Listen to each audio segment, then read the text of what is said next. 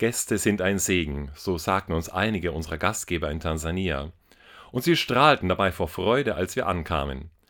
Meine drei Mitreisenden und ich waren angerührt von dieser Freude, denn wir wurden zum Teil seit Wochen sehnlich erwartet. Endlich kommt ihr. Schön, dass ihr da seid. Fühlt euch wie zu Hause. Diese Freude hat sich auf uns übertragen. Sich willkommen zu wissen, hat dazu beigetragen, dass wir uns wohlgefühlt haben. Und noch mehr, wir durften uns als Segen für unsere Freunde fühlen. Wenn ich nun einmal quasi einen Schritt zurücktrete von dieser konkreten Situation, dann bemerke ich, die Haltung, mit der ich in eine Begegnung mit anderen gehe, entscheidet maßgeblich, wie sich mein Gegenüber fühlt. Mit Freude empfangen werden erzeugt Freude. Jemanden als Segen zu sehen, lässt ihn sich als Segen empfinden. Das nehme ich mit in meinen Alltag. Auf die Menschen zuzugehen mit der Einstellung, ich freue mich über dich.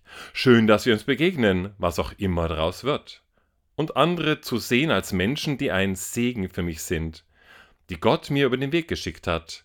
Und damit meine ich nicht nur die angenehmen, sondern auch die schwierigen Begegnungen, denn auch sie können segensreich sein dann schau doch mal, wen Gott dir heute über den Weg schickt und wer dir ein Segen sein soll.